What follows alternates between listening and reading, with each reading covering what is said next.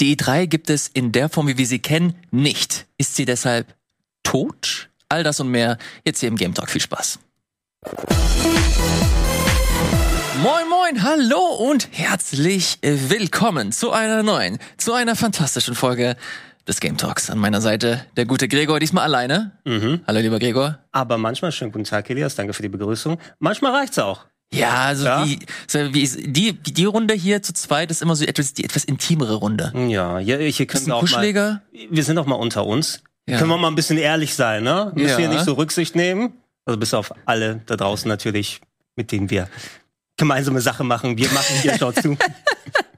Also wir, also Gregor und ich, wir haben vorhin ein bisschen über Star Wars gesprochen, weil gibt ja einen neuen Trailer zu Star Wars Jedi Wollen wir Survivor. uns unbeliebt machen, oder? Ich mich unbeliebt. Ich halte mich da schön raus. Äh, Gregor hat die richtig vom Leder gelassen. Wer weiß, vielleicht werden wir den einen oder anderen Take nochmal hier in dieser Sendung hören. Ich bin gespannt, weil es ist immerhin das eine Star Wars Spiel, was mich halbwegs interessieren würde. Da geht es dir wahrscheinlich, äh, oder da bist du zumindest nicht alleine. Wie geht's dir sonst ähm, so generell? Ja, das, äh, also du hast das Grundthema ja schon genannt. In der Theorie wäre jetzt ja so die Phase, wo du kennst es ja noch aus den guten alten äh, Spieleberichterstatterzeiten. Okay, jetzt vorbereiten. Vielleicht hat man sogar Termine in LA. Ne, ist schon alles Ja. vorgeplant gemacht. Äh, irgendwelche dann äh, Zusatztermine buchen und so weiter. Aber eigentlich ist es entspannt, mit Ausnahme der ganzen anderen Formate, die wir hier natürlich betreuen. Ja, ich wollte ich, ich wollt gerade fragen, ich bin ja nicht mehr so im Alltagsbusiness in der Redaktion. Äh, du hast es gerade angesprochen, vor ein paar Jahren wären wir gerade voll im Hasseln. Mhm. Aber gerade bekommst du nicht so viel mit, oder was?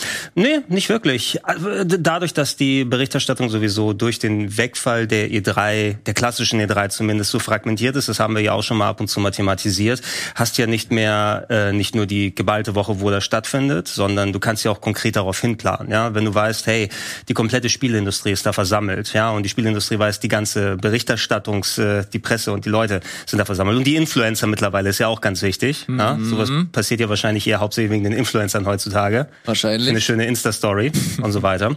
Ähm, dementsprechend ist auch die Arbeit und die Vorbereitung zerfasert. Ne? Heißt nicht, dass wir dann überhaupt uns nicht irgendwelche Sachen anschauen. Ähm, zum Beispiel, wenn ihr das jetzt hier direkt zur äh, Ausstrahlung guckt, äh, in ein paar Tagen ist ja Sony, die haben eine State of Play kurzfristig angekündigt. Das wäre etwas, was, wo, wo sie wahrscheinlich in der Vergangenheit noch die zwei, drei Wochen gewartet hätten bis zur E3. Jetzt nicht. Ne? Jetzt machen die, oh, äh, passt für uns, machen wir jetzt. Deswegen spekuliere ich ja drauf, dass das gar nicht so groß sein wird. Dass das vielleicht so ein bisschen VR-Kram wird und dass sie hier und da noch mal was Kleines zeigen werden. Am Ende vielleicht noch Final Fantasy 16 als Rausschmeiß, aber das richtig große Ding werden sie dann irgendwann im Spätsommer rausballern. Wer weiß, was das für einen Umfang hat. In den meisten Fällen, ich, also es gab natürlich auch schon große Ankündigungen auf den äh, State of Plays.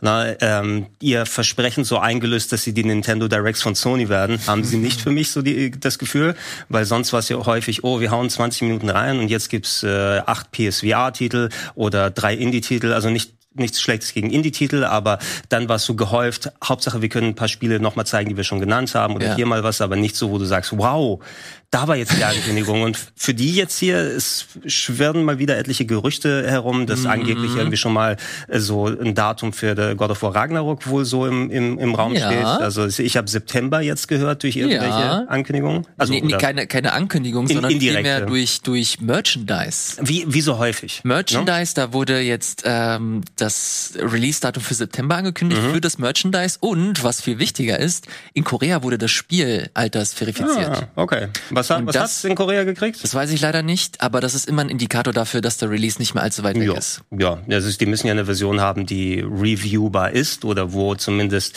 inhaltlich das dem Finalen entspricht, damit Ja. dann entsprechend das Rating verteilt werden kann. Und eigentlich kann es jetzt nicht so ultra weit weg sein. Absolut. Äh, Da werden wir gleich nochmal in aller Ausführlichkeit drüber sprechen. Vorher gibt es natürlich noch ein paar Themen, die wir mitgebracht haben. Und wenn wir sagen, wir haben Themen mitgebracht, dann sind das primär Spiele, die wir so zuletzt gespielt haben. Vorher nochmal eine ganz kurze Info in eigener Sache.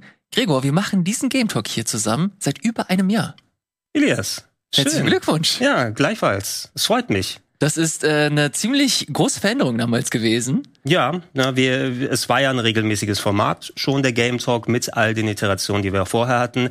Wir haben aber natürlich mit äh, hier Zusammenkunft mit den Leuten da draußen auch äh, uns geeinigt, wie kann dieses Format letzten Endes aussehen. Und es Ja. ergibt ja Sinn, wenn du dann hier schon federführend äh, das hier mitmachst. Ich habe mich äh, so ein bisschen reingezweckt, weil ich mich Ja, ich gerne habe über Games damals- reden. ich hab dich damals gefragt. ja, Weil äh, Reinke zu mir meinte, ey, ich, äh, ich will, dass du das machst. Dann meinte ich, ja, aber es macht mehr Sinn, wenn ich das mit Gregor zusammen mache. Habe ich dich gefragt und du meintest ja. Ja, natürlich. Das mache ich. Ja, auch äh, du hast mich ja auch äh, sehr häufig im Plauschangriff unterstützt. Da gebe ich gerne zurück. Aber ich habe hier natürlich auch ein Outlet, weil wir haben ja jetzt keine wöchentliche Sendung sonst mehr oder so. Ich bin ja nicht Stimmt. bei Game 2. Ne? Ähm, und wo hast du sonst die Gelegenheit, wenn du jetzt nicht regelmäßige Streams oder was live hast Ja. oder wo ich mal sagen kann, hey, ich habe was gespielt, gib mir mal eine Stunde am Nachmittag hier. Dann kann ich hier ausführlich konzentriert über Spiele sprechen. Sonst, sonst platze ich ja. Das stimmt wohl. Wenn ich mir so deine wöchentliche Liste hier anschaue, äh, dann äh, muss das irgendwo raus und da freue ich mich besonders, dass das hier immer der Fall sein wird. Deswegen schaue ich auch immer, ey, wie können wir diese Sendung irgendwie weiter, ähm, weiter aufpimpen, weiter nach vorne bumsen. Ähm, und äh, warum schauen, wie wir das äh, weiterentwickeln. Deswegen habe ich mir was überlegt, Gregor. Wen bumsen wir? Nein, ich möchte, dass äh, ihr uns da draußen äh, Fragen schickt. Fragen, äh, alles rund um das Thema Gaming. Es kann von von dem einen Spektrum bis hin zum anderen gehen. Das bedeutet, ich möchte zukünftig irgendwann mal so eine Rubrik haben hier, wo wir so ein bisschen Gaming Almost Daily sprechen. Mhm. Und äh, die Leute schicken uns zum Beispiel eine Frage, ey, äh, das habe ich im Forum auch geschrieben, das Beispiel.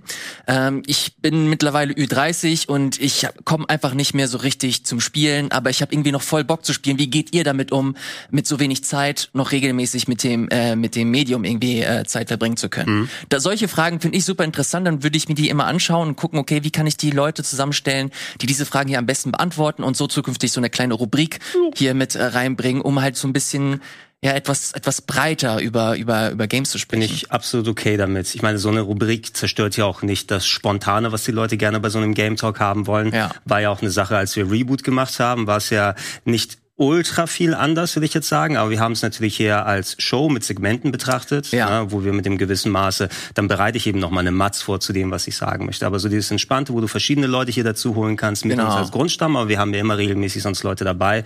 Da schadet so eine kleine Rubrik, vor allem mit eurem Input. Äh, sonst, wir gehen ja auch die Kommentare dann durch und schauen sie uns an, feedbackmäßig, wenn was Konkretes ist, Ja. wo wir es mal ansprechen können, was Relevanz hat für die Themen, nehmen wir es natürlich mit.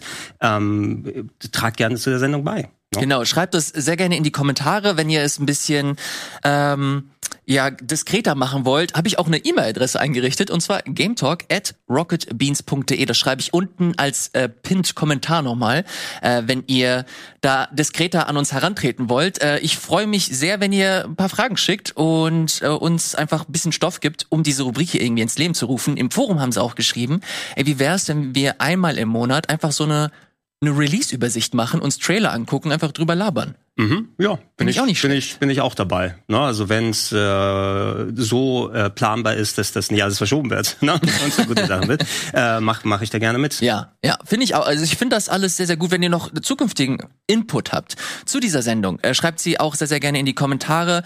Äh, ich bin einfach so gerade in der in der Stimmung, nicht alles grundsätzlich zu verändern. Ich mag den Game Talk so wie er ist eigentlich ganz gerne. Ich will da nicht äh, groß herumschieben. Äh, es sollen immer noch längere Segmente sein, wo man einfach drüber spricht. Nur über was gesprochen wird, das kann man hier und da einfach mal so ein bisschen abwechselnd gestalten. Von daher finde ich diese ähm, ja, diese Kommentare oder diesen Input grundsätzlich immer sehr, sehr gern, äh, sehr, sehr gut und begrüßenswert auch. Genau, und wenn irgendwas wirklich äh, super Beredenswertes in der Gaming-Industrie passiert, spricht ja auch nicht dagegen, dass es eine komplette Show mal einnimmt. Ne? Sure, Ja. warum nicht? Warum denn nicht? Also äh, wollen wir nachher noch über PS Plus sprechen? Ne?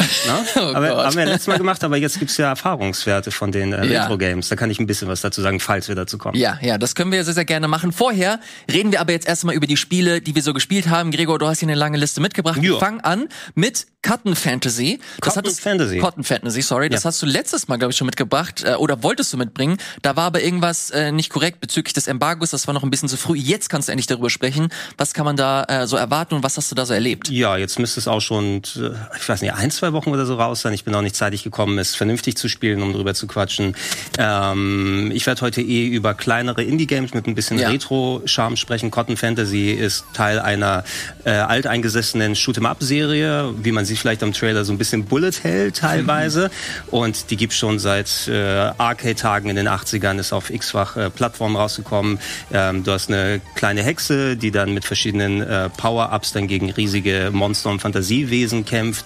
Es gibt so ein Upgrade-System, wo du verschiedene Kristalle einsammelst, um deine Special-Waffen dazu zu holen. Ja. Äh, Bonusrunden, die aus der 3D-Sicht sind. Das hier ist, äh, soweit ich sehen konnte, wohl der neueste Teil der Serie und kein Remake, aber da korrigieren mich gerne die Hardcore-Cotton-Fans. Ich kenne es nur von gewissen Arcade-Ports. Also es kann sein, dass da vielleicht auch irgendwas von dem alten Teil nochmal drinsteckt, mhm. was die hier wieder mit dazu gemacht haben. Und äh, ist als Download-Version rausgekommen. Ich habe es jetzt äh, einmal durchgespielt auf der PlayStation 4.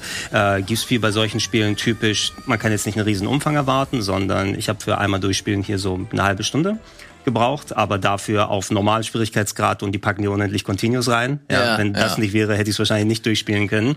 Ähm, so ein Game ist als, als sogenannter Score-Shooter ausgelegt. Also du sollst da äh, dich einmal durcharbeiten und dann sollst du gucken, okay, wie kann ich eigentlich äh, es vermeiden zu sterben, sodass meine Multiplikatoren hoch bleiben, mhm. wie kann ich diese äh, Score-Leiste hier hochpacken. Und es gibt einige Leute, die da richtig drin aufgehen. Es macht grundsätzlich Spaß, ist ein bisschen anstrengend, weil du siehst, es geht sehr viel auf dem Bildschirm ab. Du hast trotz der gut eingefärbten Kugeln der Gegner. Also ich habe schon Übersichtsprobleme. Ne? Wenn da auf einmal alles wie so ein Clown mit Windpocken beim Kotzen irgendwie als, als Farbe äh, sich über den Bildschirm ergießt zu erkennen, werde ich gerade getroffen. Dein eigener Charakter hat auch eine relativ große Hitbox. Das heißt also, ich muss schon aufpassen, weil du an vielen Stellen getroffen werden kannst, wie ich mich da durchmanövriere. Und äh, ich weiß, dass ganz große Fans äh, gerade diese Score-Shooter, wo es immer auf das konkrete Erhöhen des Highscores dann geht, dann richtig drin aufgehen. Zum einmal durchspielen fand ich es ganz lustig lustig. Wenn ich äh, Hardcore-Fan von dem Genre wäre, wird es wahrscheinlich mehr äh, dann mhm. hier mir taugen. Aber ich bin eher so ein Schönwetter-Shooter-Fan und meine Reflexe sind recht weit. Und das ist leider nichts, was man so allgemein empfehlen kann, finde ich. Das genau das Ding wollte ich dich fragen, weil ich dich auch eigentlich als Fan so dieser dieses Genres eingeschätzt habe. Aber ich stell mir vor, dass das eh, man wird ja nicht jünger dass das mit der Zeit auch immer ein bisschen schwieriger wird. Ich merke es ja an mir, ich bin jetzt nicht super alt, aber trotzdem ähm, habe ich das Gefühl, dass ähm, ja das nicht super einfach ist mit mit Laufe ja mit Laufe der Zeit und vor allem auch, wenn man sich nicht regelmäßig mit dem Genre beschäftigt und man durchaus trotzdem mhm. mal Interesse hat und man da reingucken möchte, dass man da durchaus auf die Fresse bekommt. Ja, also ich bin super alt, ja, deshalb kann ich dann schon erfahrener dann damit sprechen. Äh, es kommt eben eine Affektion für das Genre einfach durch mein Alter auch dazu, weil ich mit solchen Sachen groß geworden bin und auch das sehr gerne auf Super Nintendo oder Mega Drive gespielt habe. Aber selbst damals war ich nicht schon richtig, richtig gut da drin ne? und das hat nur noch dann abgebaut. Ähm, mir machen solche Sachen Spaß und es gibt auch eine sehr, sehr eingeschworene Fangemeinde und das ist so ein bisschen wie die, die, die Mega Man oder auch andere, ich will jetzt nicht nochmal Souls erwähnen, aber du weißt, schwierige Spiele, wo man sich so reinarbeiten kann. Wenn jemand die Muße findet und Spaß daran hat und wirklich dann auswendig lernen der Muster, am schnellen Reagieren, am aus dem Augenwinkel erkennen, wo kommen noch mal Kugeln, wo ich auswählen kann. Wenn jemand daran Spaß hat, dann kann man sicher auch mit ähm, gesunkenen körperlichen Fähigkeiten da entgegenwirken. Aber man muss auch wirklich dann Spaß dran haben. Äh, ich empfehle, wer wirklich sehr gute Analysen von solchen Sachen haben möchte, ich glaube, der hat sich auch Cotton Fantasy angeschaut. Es gibt den äh, sogenannten Schmapp-Junkie auf äh, YouTube. Shoot'em Up. Wirklich? Ja, Schmupp oder Schmapp ist ja die ja, ja. Kurz, Kurzfassung von Shoot'em Up als Genre. Und äh, Schmapp-Junkie habe ich auch schon mal im Retro-Club empfohlen, ist äh, jemand, der, ich glaube, das lebt und atmet und da teilweise, der zuletzt, naja, vor ein paar Monaten so ein dreieinhalb Stunden Video über alles Shoot'em Up der mhm. PC Engine gemacht und alle konkret dann reviewed und macht dann immer sehr ausführliche Sachen. Ähm, auch ein bisschen so YouTube-Quatsch zwischendurch drin. Man muss immer gucken, ob dann einem der Humor bei solchen Sachen liegt. Das gehört ja wohl dazu bei solchen Reviewern teilweise. Aber ich habe äh, wenig Leute gesehen, die sich so gut mit ihrem Genre auskennen und auch teilweise Appetit und Spaß darauf machen, Geil. selbst wenn man das nicht kann. Na, und wenn man sich genau was daran angucken muss und, und vielleicht die Freude finden möchte, Shoot'em Up Junkie, Schmapp Junkie mal kurz gucken und, und reinschauen. Der hat ein paar sehr spannende Sachen. Sehr gute Empfehlung. Vielen, vielen Dank. Ich habe hier auch noch eine kleine Empfehlung. Äh, kein YouTube-Kanal, sondern vielmehr ein Spiel. Nennt sich Soul Cresta. Ich weiß gar nicht, ob es draußen ist. Ich habe auf jeden Fall das Platinum der, Games. Ja, Platinum Games. Ich habe hier mal einen Trailer rausgesucht und äh, spiele ihn gerade ab. Ähm, Hast du ihn gespielt? Das Spiel? Hast du es gezockt? Nee, nee, nee, habe ich nicht. Ich weiß nicht mal, ob es draus ist. Ich erinnere mich, dass das damals als April-Scherz angekündigt wurde und sich das dann materialisiert hat. Mhm. Und äh, seitdem habe ich das auf dem, auf dem Schirm und äh, freue mich, wenn ich das endlich spielen kann. Vor allem, weil ich hier das erste Mal so ein paar Elemente sehe, die ich vorher ich bin jetzt kein, ich bin jetzt kein Connoisseur, was, was dieses Genre angeht. Mhm. Ich habe nicht super viel Erfahrung, aber es gibt so ein paar Elemente, die ich ganz interessant finde und die ich jetzt nicht bei äh, den restlichen Spielen gesehen habe. Wie zum Beispiel, dass du verschiedene äh, Fähigkeiten hast, dass du auch die, das Bildverhältnis auch so genutzt wird, auch wenn es sehr profan wirkt, aber dass das Bildverhältnis so mit äh, so benutzt wird, dass du mit zusätzlichen Infos nochmal mhm. versorgt wirst, ohne dass das hässlich aussieht ähm, und trotzdem das Format an sich sich selbst treu bleibt. Das finde ich schon ganz cool. Ich mag, ich mag diese Herangehensweise und vor allem weiß man auch, dass Kamiya da dahinter steckt, ja. ein absoluter Nerd ist, was dieses Genre angeht und sich diesem äh, Titel einfach gewidmet hat. Ja, ich weiß nicht, ob der aber schon mal Spiele in der Form als Top-Down gemacht hat. Also es muss ja nicht heißen, nur wenn du Fan des Genres bist und Entwickler, dass du es auch gut machen das kannst. Das soll es auch nicht. Äh, ich habe es bisher noch nicht gespielt, weil ich glaube, der Hintergrund war, es ist ein Vollpreistitel.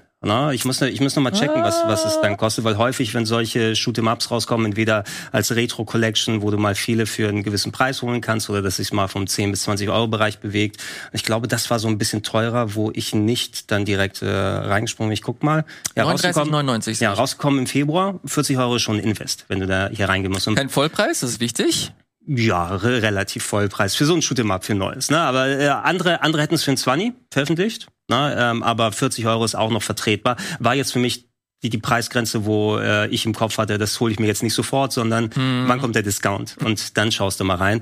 Äh, spannend fand ich ja, Platinum Games, die machen ja sonst solche Spiele in der Form nicht, sondern die haben ja die eher aus 3D-Perspektive Action ja. richtig gepachtet, in welcher Form auch immer. Und äh, das ist jetzt so ein schön oldschooliges Ding. Interessant, die Cresta-Serie gibt's schon länger. Da gab's so ein Spiel namens Terra Cresta, will ich jetzt sagen, vor vielen, vielen Jahren in der Arcade. Und jetzt machen die einfach mal ein paar Jahrzehnte später ein Sequel dazu. Ähm, ich bin mir sicher von dem, wie es die, wie die es da angestellt gespielt haben. Ey, die schmale Sicht wie die alten Automaten, ne, das Hochkant, dass du entsprechend die Fläche hast. An den Seiten hast du die Menüs erwähnt, yeah. die nochmal zusätzlich dir weitere Infos geben. Gibt auch sehr viele coole Neuauflagen von älteren Titeln. M2, die ja sehr viel in dieser, ähm, das Entwicklerstudio, was sehr viel von diesen Neuauflagen macht. Die haben zum Beispiel auch so ein Oldschool-Sequel rausgebracht. Ich glaube, Aleste 3 müsste das sein. Mhm. Äh, auf der Switch als Cartridge oder so. Äh, ein Titel, den es auch nur hauptsächlich in den 80ern und 90ern dann groß gegeben hat. Ja, wir machen unser eigenes Shoot'em Up mhm. und die machen dann auch dann immer so super viel Aufwand da rein.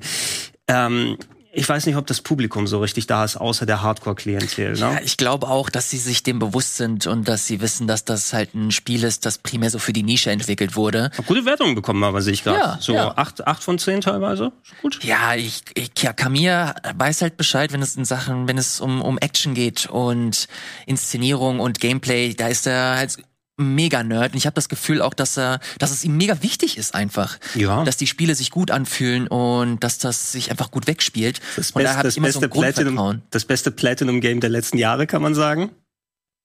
Naja, was ist das andere Platinum Game, was dieses Jahr rausgekommen ist? Ich glaube auch im Februar, oder? Februar, März, irgendwie so. Na? Willst du mit Babylons Fall? Babylons Fall ist das andere Game, was Platinum Games rausgebracht hat. Ja gut, hat. das ist aber, ich habe das Gefühl, dass bei Platinum Games auch immer mal wieder so Hit-or-Miss-Projects mit dabei ja. sind. Erinnerst du dich an dieses Transformers oder Avatar-Ding? Die haben ein Achso, Devastation, nee, das, äh, doch, Transformers war aber ganz gut, das Transformers ja. Devastation. Das Avatar war nicht besonders gut. Genau, und das sind immer wieder so Projekte, die sie sich reinholen. Und um das Studio irgendwie so am Leben zu halten, die dann aber nur so schmal performen, weil, die, weil das Budget wahrscheinlich auch nicht so mega hoch war. Jetzt haben sie ja viel mehr Investments reinbekommen. Jetzt bin ich mal sehr, sehr gespannt, wohin die Reise geht. Auch wenn ich ein bisschen skeptisch bin, weil sie ja groß verlauten lassen haben, dass sie in mehr in Richtung Service Games machen wollen. Ja. Das haben sie, da haben sie auf jeden Fall nie, keinen guten Start erwischt, möchte es ich ist, sagen. Es ist schwierig. Platinum war ja auf lange Jahre ein verlässliches Studio, was sich viele große Firmen reingeholt haben, um mal entweder Support zu leisten, dann kriegst du sowas wie Nier Automata, wo sie die mechanische Seite ausgeführt haben, richtig toll gewesen ist, ja, wo du mal ein fähiges, technisch fähiges Team mit einem kreativen wie Yoko Taro zusammengepackt ist und dann wird auf einmal ein richtig geiles Spiel draus. Oder wenn sie sich selbst dann mal ausgelassen haben, ähm, weiß nicht, ob du es mitbekommen hast, aber äh, der Hype um Metal Gear Rising Revengeance ist wieder ja, angeheizt im Internet. Lustig ne? ist das. Ja? Jeder spielt auf einmal wieder Metal Gear Rising Revengeance. Ja, äh, und das äh, Fantastische daran ist, also es, es gibt anscheinend ein paar YouTube-Videos, die das quasi so als Meme-Kanonade benutzt haben. Ja, so, so ja. äh, We're telling the story of Metal Gear Rising wrong remembered oder irgendwie so.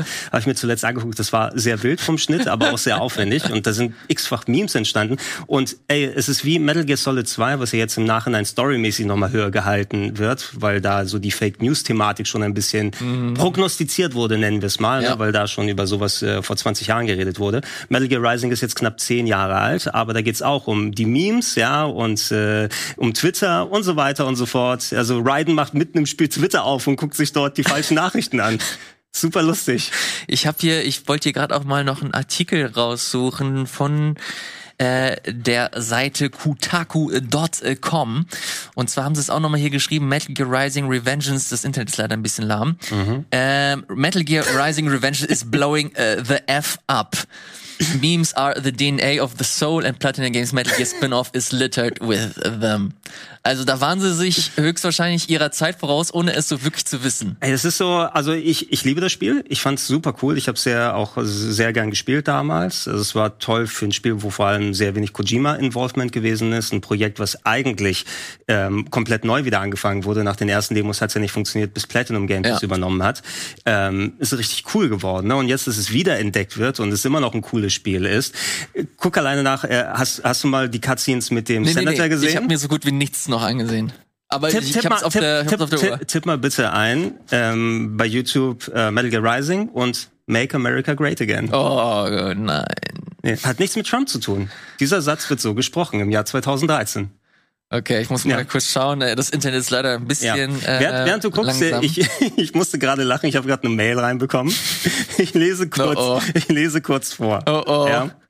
Guten Abend. Ich hoffe, diese E-Mail hat Sie erreicht. Ich bin Punkt Punkt Punkt Punkt von Punkt Punkt Punkt und melde mich heute bei Ihnen, weil ich Ihnen gerne einen Vorschlag für eine Promotion des Spieles Raid Shadow Legends oh. unterbreiten möchte.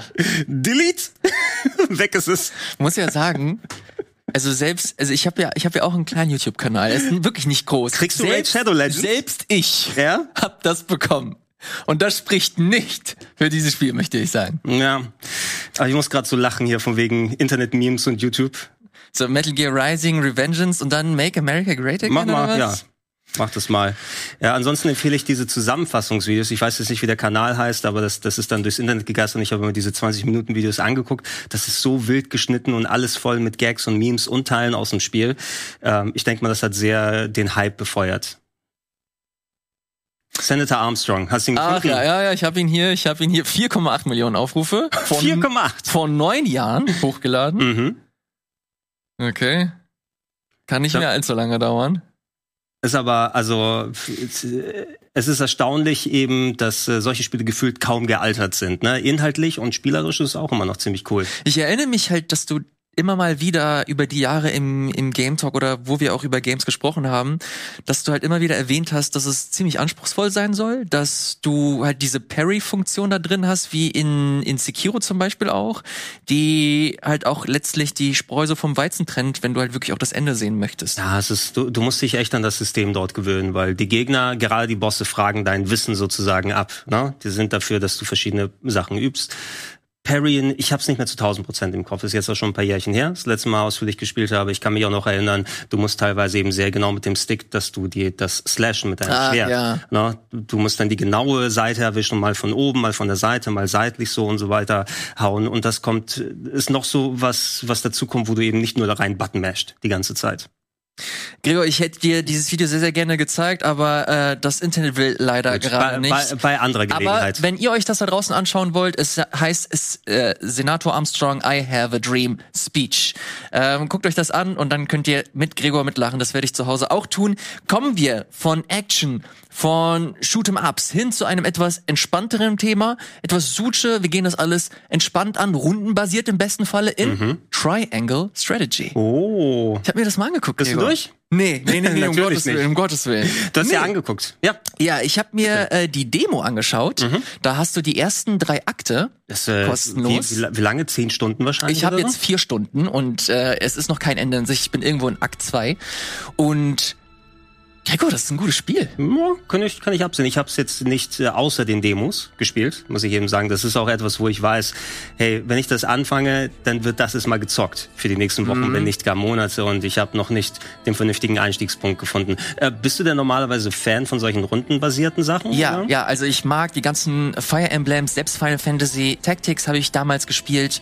Ähm, Tactics war mir dann ein bisschen zu zu viel, weil ich nicht so gut mit Spielen klarkomme rauskommen, die mir nochmal so ein extra Jobsystem geben. Ich weiß, es gibt super viele Fans da draußen. Ah, ich Jobsystem ist bin, toll. ich bin nicht so ein Fan von, von Jobsystem. Ich mag es, wenn es ausdefinierte Figuren gibt und die eine bestimmte Rolle haben und ich entwickle diese Rolle eben weiter.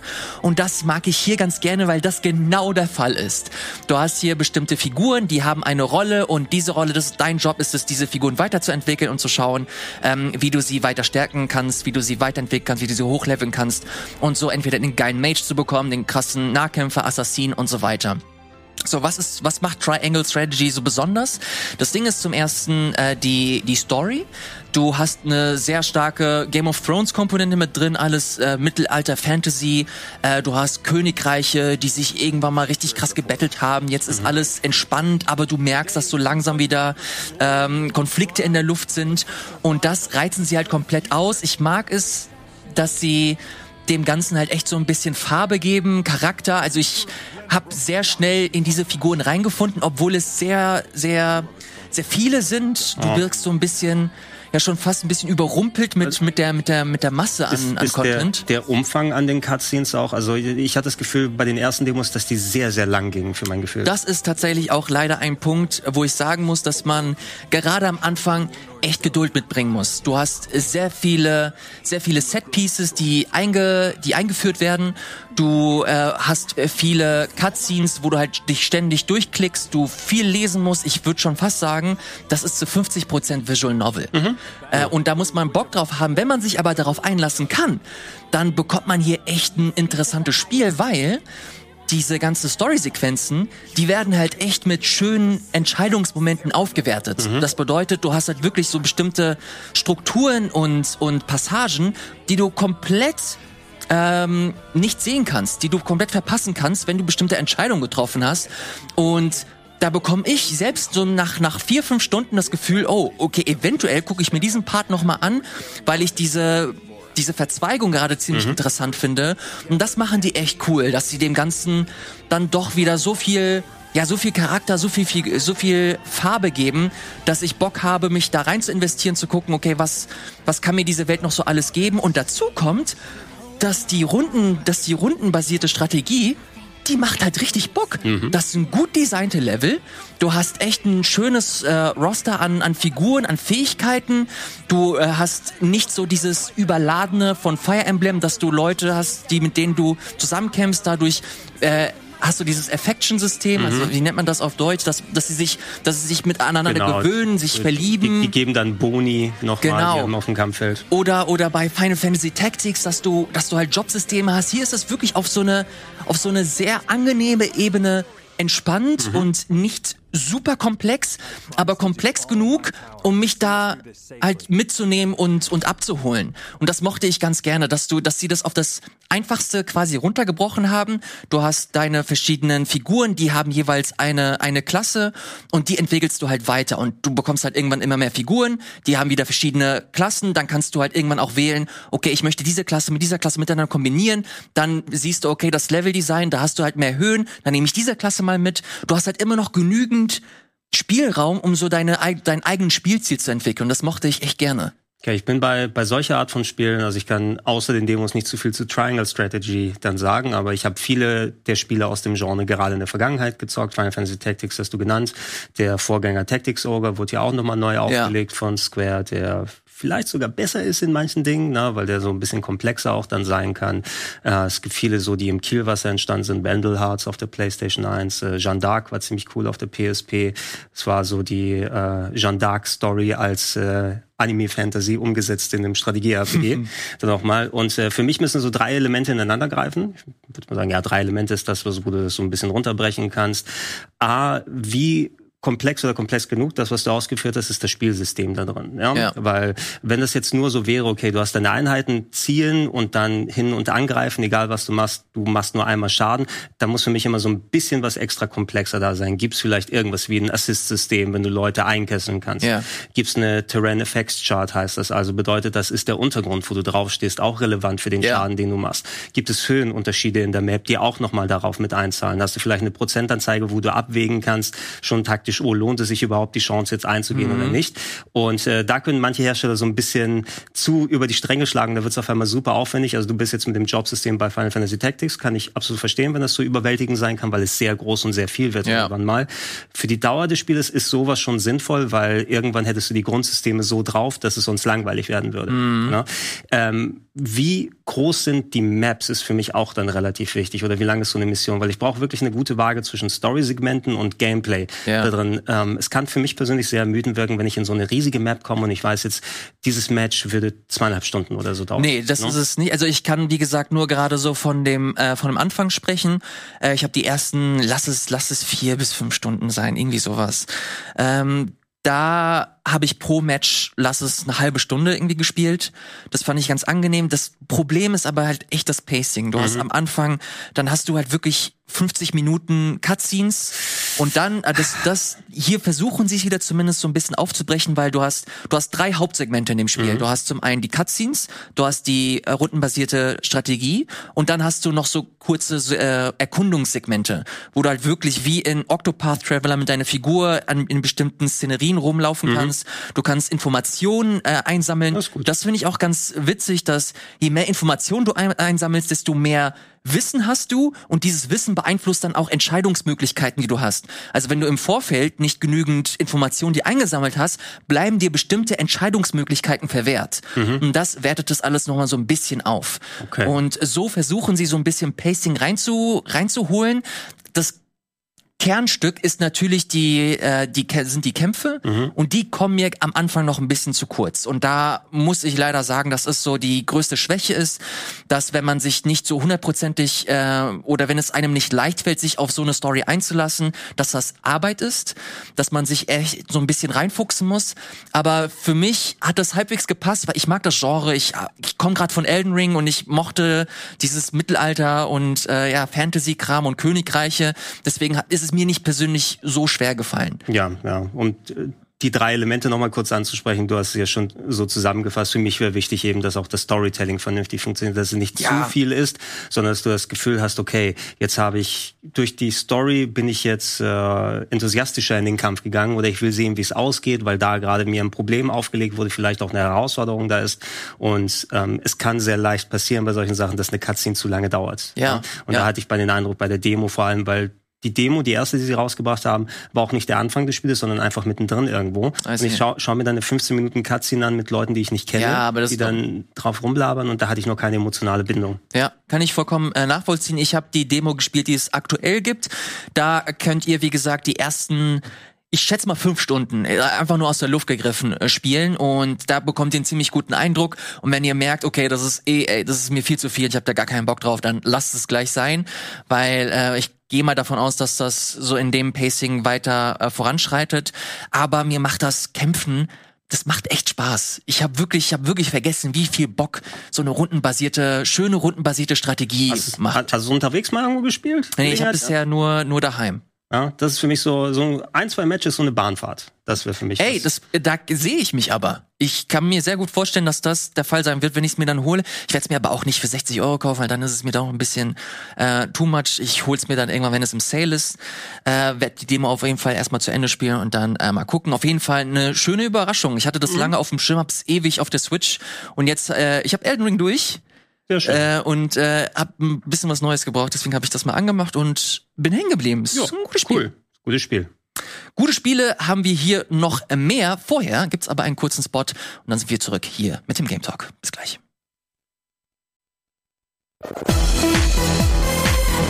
Und da sind wir wieder zurück hier im Game Talk mit Gregor und mit mir und mit Wonderboy. Und zwar im Doppelpock. Doppelpock. Der Doppelpock. Sind die Affenpocken bis hierher gekommen? ja, okay, ja, ich habe hier, ich habe hier stehen Wonderboy Collection und Wonderboy Anniversary Collection. Und der Laie und ich bin ein Laie, was das angeht, würde sich denken, hm, das sind es ist ein und dasselbe Spiel, ein und dieselbe Collection. Warum äh, wird das hier nochmal separat aufgeführt? Deswegen ist Gregor hier. Er wird uns nämlich verraten, warum. Ja, ich will einmal grundsätzlich über das Spiel die Wonderboy Collection sprechen. Da können wir auch den Trailer zu Wonderboy Collection gerne laufen lassen. Aber auch eine Thematik, die sich vielleicht gerade im Retro Collection Sammelbereich so ein bisschen negativ meiner Meinung nach so ein bisschen entwickelt, weil es so schwieriger wird. Ähm, gegen Ende dieser Woche am 3.6. erscheint für PS4 und für die Switch die Wonderboy Collection. Einen Games, äh, mitgepublished, glaube ich, bei Strictly Limited im Shop kann man sich das auch holen. Äh, oder als Download. Knapp 30 Euro kriegt man vier Wonderboy-Klassiker. Wonderboy 1 von der Arcade, Wonderboy in Monsterland mhm. von der Arcade, Wonderboy in Monster World vom Mega Drive, was ein bisschen Metroidvania-artig ist, und Monster World 4, das aktuellste Spiel, was ja im letzten Jahr auch nochmal remaked wurde. Und ähm, wie man aus der Ecke schon häufiger so Retro-Neuauflagen oder Collections gesehen hat, rein, wie diese Spiele äh, dann aufgewertet wurden. Das ist ein Emulator, wo das natürlich läuft, aber die haben eigentlich ganz coole Bildeinstellungsoptionen. Ja. Du kannst direkt über ähm, dann äh, den Controller vor- und zurückspulen und du siehst hier also äh, sehr viele Optionen, die gemacht werden. Und grundsätzlich, rein inhaltlich, habe ich so wenig an der Collection zu mäkeln, wie sie sie spielt, wie sowas allgemein gemacht wird. Ähm, es gibt so ein paar Schönheitsfehler drin, wo ich sage, okay, wenn man jetzt gerade Retro-Fans mit sowas ansprechen möchte, weil der Preis 30 Euro für vier Spiele ist kann man wie bei Cotton so sehen. Ne? Du musst schon Fan für sowas sein. Ich kann ja. niemanden jetzt dann sagen, hier spiel diese alten Klopper und gib da gleich 30 Euro dann dafür aus. Aber wenn du dann Fan von den Sachen bist, dann sind so ein paar Kleinigkeiten, die mich gestört haben. Zum Beispiel, ich konnte jetzt bei der Switch-Version, die ich gespielt habe, den Hintergrund nicht ausmachen während der Spiele. Das heißt also, mm. ich hatte immer so ein gefärbten, gefärbtes Wallpaper im Hintergrund. Ja. Und das finde ich als OLED-Besitzer nicht so cool, ne? wenn du immer so ein statisches Bild hast. Ähm, du hattest so ein paar Kleinigkeiten von wegen, ähm, dass so Steuerungsoptionen äh, sind zwar einstellbar auf dem Controller, aber es fehlten so ein paar Sachen, die in den Arcades vorhanden waren. Da wurden so Steuerungsoptionen beim ersten Wonderboy aufgeteilt auf verschiedene Knöpfe, die normalerweise auf einem Knopf gewesen sind. Funktioniert besser mit den aufgeteilten Knöpfen als vorher. Hm. Aber wenn du originalgetreu ein Arcade-Spiel haben möchtest, dann sollte zumindest die Option auch mit drin sein. Und äh, ja, da habe ich mich ausführlich damit beschäftigt und da habe ich immer so ein paar Kleinigkeiten da dran gefunden.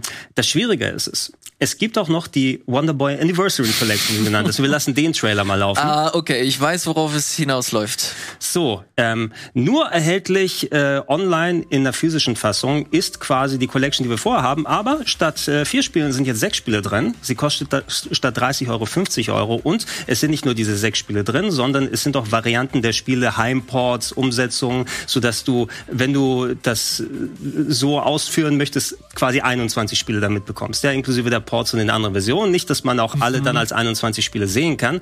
Aber ähm, ja, die haben aus der allgemein frei verkäuflichen Version Sachen rausgeschnitten, damit sie günstiger verkauft werden kann und dann limited quasi dieses äh, Anniversary-Paket, was du nur auf der Webseite holen kannst. Ich habe jetzt mal im E-Shop geguckt, also du kannst nicht diese Anniversary Collection als Download dir holen und aktuell zum Zeitpunkt, wo wir das aufnehmen, also knapp vier, fünf Tage vor dem offiziellen Release, zum Beispiel die Switch-Version für 50 Euro ist ausverkauft. Das heißt, wenn du sie auf Switch holen möchtest, müsst du dir ab 99 Euro eine der Collectors Editions oh. mit Kinkerlitzchen nochmal dazu holen. Und ich finde sowas nicht besonders cool, muss ich sagen. Ne? Wenn du, ähm, die, die können ja gerne Limited Collections machen. Es gibt ja einen Sammlermarkt. Ja, gerade in Zeiten, wo viele Leute, auch ich, als jemand, der viel früher solche Sachen gesammelt hat, ich bin auch dabei, ey, lass mich irgendwas als Download holen. Du kannst es haben. Dann gebe ich auch vielleicht auch mal ein bisschen mehr aus, wenn respektvoll mit den Spielen umgegangen ist, dass ich sie schön dann auf Halde habe und dann ja. weiß, dass ich immer darauf zugreifen kann.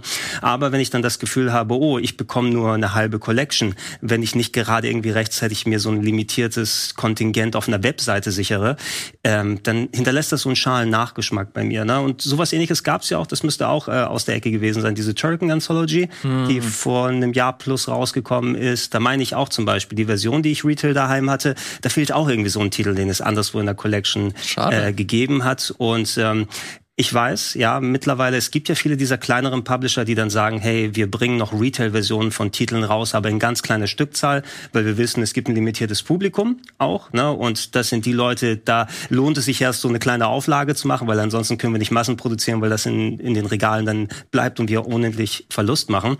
Aber hier wird mit so, so FOMO gearbeitet, ne? Mhm. Fear of Missing Out. Ja, schnell mal vorbestellen, vielleicht sogar die ganz großen Collections, ne? Und äh, sonst kriegst du diese Titel gar nicht. Und ich wenn ich jetzt die Switch-Version mit den anderen Sachen haben wollen würde, ich müsste jetzt mindestens 99 Euro in die Hand nehmen ne, und mir das kaufen, wenn ich jetzt noch äh, die zwei Plus-Titel plus die ganzen anderen Varianten holen würde.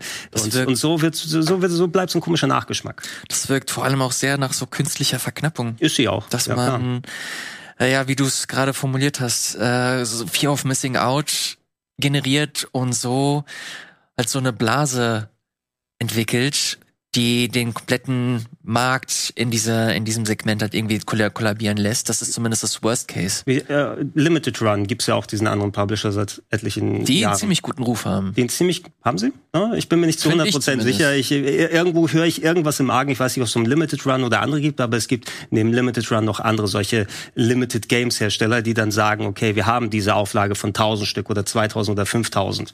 Na, und ähm, ich zumindest bemühe mich da gar nicht darum. Weil ich weiß sofort, wenn du da hängst, da sind die Leute klick, klick, klick, klick, sofort Ja, das weggekauft, das, assi. ganze Kontingent. Und dann darfst du es für einen x-fachen Preis scalpermäßig bei Ebay dir nochmal holen. Und da sehe ich zum Beispiel so ein bisschen dann auch die, äh, das Negative nochmal zusätzlich. Ja, schön, Aber da können machen. fairerweise die Publisher nichts für. Da können fairerweise die Publisher nichts für. Also ich sage nicht, dass die selber die Scalper dann losschicken und die die Sachen dann da aufkaufen.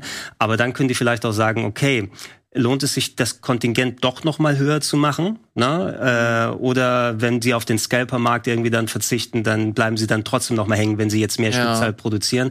Irgendwo muss doch was dann mit da einhergehen, dass nicht eben das Geld plus bei irgendwelchen geldgeilen Leuten, die dann Das privat stimmt. die Sachen noch mal verkaufen landen, sondern primär, das sind ja Sammler dahinter. Ne? Und Sammler, die gerne so eine physische Version im Regal stehen haben wollen würden von Titeln, die es sonst nur digital gibt. Mhm. Und wenn jetzt hier noch dazu kommt, dass da es nur eine spezielle Limited-Version mit Titeln gibt, die du sonst nicht bekommen kannst digital, das finde ich dann noch unschöner. Also Ja. äh, schreibt gerne in die Comments mit rein, wenn ihr ähm, euch gerne solche Retail-Sachen holt.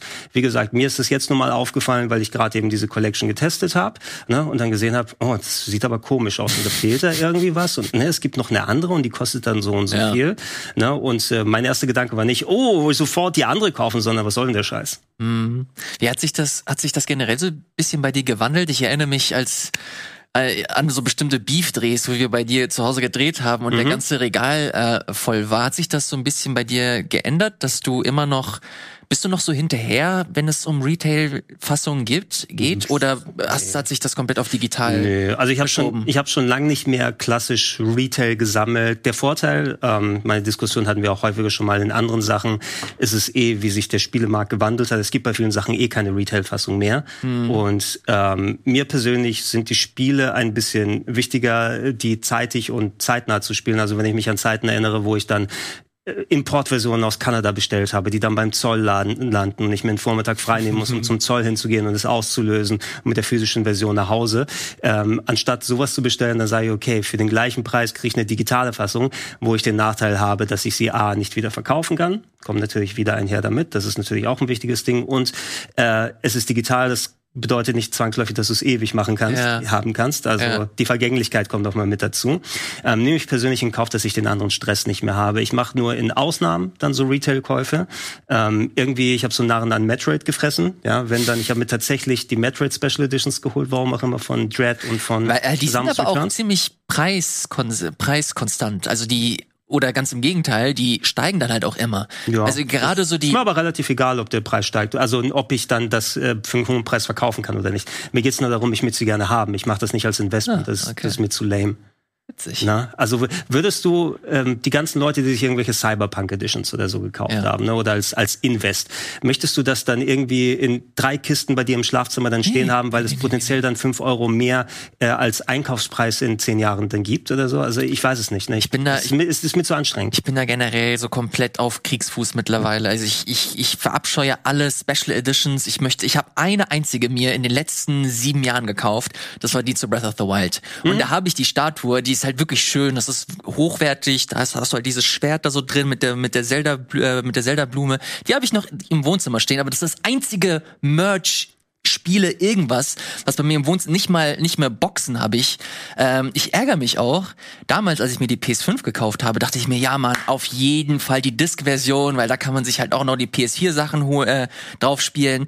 Ey, ich habe die einzige Disc, die ich für meine PS5 benutze, ist No Man's Sky, die ich, das ich für PS4 hatte. Vielleicht kriegst Und du das- mal eine Blu-ray geschenkt. Ja, oder so, und da, du und da, ja, aber da habe ich, selbst da habe ich noch die Series X oder so noch zu Hause. Also wirklich, was so, was so äh, physische äh, Spiele angeht, bin ich mittlerweile komplett raus und ich bin, ich mag es, wenn ich ehrlich bin, wenn ich so ein bisschen drüber nachdenke, weil ich auch nicht mehr möchte, ich möchte auch keine Boxen mehr haben. Ich mag es, dass alles wirklich digital ist. Natürlich schreiben jetzt äh, viele, ey, dann bist du halt komplett auf Server angewiesen und wenn die Leute irgendwie, wenn Nintendo irgendwann seinen E-Shop oder seine Server ab, ähm, abstellt, dann stehst du halt da, ey, natürlich, und ich sag nicht, dass es perfekt ist, aber für mich persönlich in meinem jetzigen, in meiner jetzigen jetzigen Lebenssituation genieße ich es sehr, dass ich alle Spiele auf Knopfdruck abrufen kann. Ja, und äh, wir werden eh damit nochmal konfrontiert werden. Nintendo wird sowieso nach und nach immer wieder alles abschalten. Das Auf jeden Fall. sicher. Sony hat es ja auch schon ähm, quasi angefangen damit und die Vita und PS3-Sachen und irgendwann wird man da, also ich glaube, jetzt kann man nicht mal mehr direkt von äh, da mit, mit Kreditkarte zahlen oder so, wenn man in den Shops auf den Konsolen kaufen möchte bei Sony, bei den Älteren, sondern muss das über Aufladekarten machen. Das also war bei, bei, bei, der, bei der Wii, bei der, bei der Wii U und beim 3DS kannst du nicht mit Kreditkarte. Auch, so war das dann, ja. Und da wird sowieso allgemein immer schwieriger, sowas ähm, dann zu machen. Ja. Man muss dann wahrscheinlich schauen, hey, ähm, wenn es mal so weit ist, ne, wie fühlst du dich dann dann? Ich glaube, krasser wäre es, wenn tatsächlich mal Steam abgeschaltet wird. Boah, ja? das wäre ja, wirklich Weil da hast du auch die Leute eben, also ich habe auch ja eine Liste mit tausend Sachen oder so, aber äh, nicht paraphrasiert, sondern wirklich tausend Sachen, weil du hast dir dann einen Bundle gekauft und kriegst 100 Spiele, damit du nicht mit dem Hintern anschaust im Nachhinein. Ähm, und vielleicht kommt dann der Punkt, und äh, es klingt aber, ich, ich habe es an anderer Stelle auch schon mal gesagt, vielleicht klingt es komisch, wenn ich sage, aber it's just fucking games. Ne? Vielleicht ist es dann eben so, wenn sie weg sind. Ich äh, mag diesen Satz sehr, sehr gerne. Ich äh, möchte das auch nicht weiter kommentieren. Finde ich sehr gut. Äh, schönes Schlusswort zu diesem Thema. Machen wir weiter mit dem nächsten. Und da sehe ich hier noch ein Spiel von Gregor. Da musst du mir auf jeden Fall erklären, wie es dazu gekommen ist. Forgotten Fables, Wolves on the West Wind. Ein Spiel, das ich vorher noch nie gesehen habe, geschweige gehört. Gregor, äh, warum? Ja, ich will es nur kurz ansprechen, weil ich auch nicht allzu lang bisher gespielt habe. Aber ich bin ja eh gerade wieder mal auf dem Adventure oder Visual Novel Trip.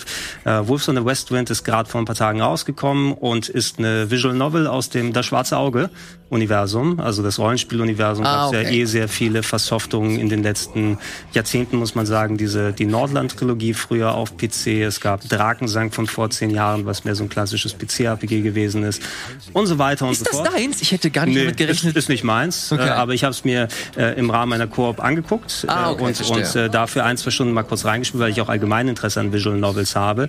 Und äh, ich wollte es mal kurz ansprechen, weil es auch so ein kleiner Titel jetzt ist, der sonst so hinten übergeht. Ja, weil ich glaube, Schwarze Auge hat eine einigermaßen große Lobby, hier in Deutschland vor allem. Ähm, Visual Novels ein bisschen weniger, das ist eine mhm. ungewöhnliche Fusion von sowas, so einem klassischen äh, deutschen Rollenspieluniversum eben mit eher einem textlastigen Game, wo es dann darum geht, eben Dialoge dann durchzuführen, an manchen Stellen Entscheidungen zu treffen, wo ja. die Story anders verlaufen kann. Sogar Rollenspielkämpfe mit Würfeln sind mit drin, aber storymäßig dann aufgebaut. Und äh, da habe ich bisher so zwei plus Stunden gespielt. Sieht interessant aus. Ne? Da werde ich persönlich auch nochmal in Ruhe dann weiter spielen, mhm. ähm, weil ich sowieso auf dem Adventure-Trip bin. Und äh, ich hätte es nur gerne mal erwähnt, weil es unter den aktuellen Releases dann auch ist. Ey, wenn du auf dem Adventure-Trip bist, du musst Norco spielen, Gregor. Ja, du hast es ja gesagt. Wirklich, es wird dir wirklich gefallen. Das ist echt. Und stattdessen spiele ich alten Kram, den ich schon zehnmal durchgespielt habe. Das ist nicht schlimm, denn wir haben hier auf jeden Fall auch Platz für ganz, ganz neuen Kram. So neu, dass die Sachen nicht mal raus sind. Und zwar geht es jetzt um Mario Strikers Battle League, ein äh, Sportspiel aus dem Hause Nintendo. Und zwar geht es um die äh, Fußballserie von äh, dem guten Mario, das jetzt im Juni herauskommen wird. Es kam jetzt kürzlich eine Demo raus. Mhm wo du das Tutorial spielen konntest.